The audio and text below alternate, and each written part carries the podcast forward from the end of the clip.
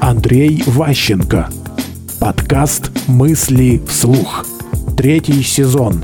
Ради каши выучим язык. Важный критерий с точки зрения развития человека – это скрытое научение, так называемое. Что имеется в виду? Когда вы родились, у вас есть потребности. Эти потребности удовлетворяются там, папой и мамой, но они растут гораздо быстрее, чем то, что вы получаете. Ну, грубо говоря, вам хотелось бы кашу вкусную гречневую, вам предлагают вам молочко там какое-нибудь кислое. И чтобы ей это объяснить, приходится выучить русский язык или там китайский язык. Базовая культура присваивается в момент там, двухлетия. Соответственно, а, вы изучаете язык и культуру страны успешно сами.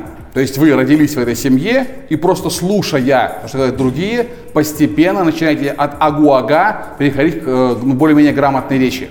Потом в школе после пяти лет вас просто учат красиво говорить. Красиво, знать грамматику, знать законы какие-то и так далее. Но говорить вы научаетесь сами полностью.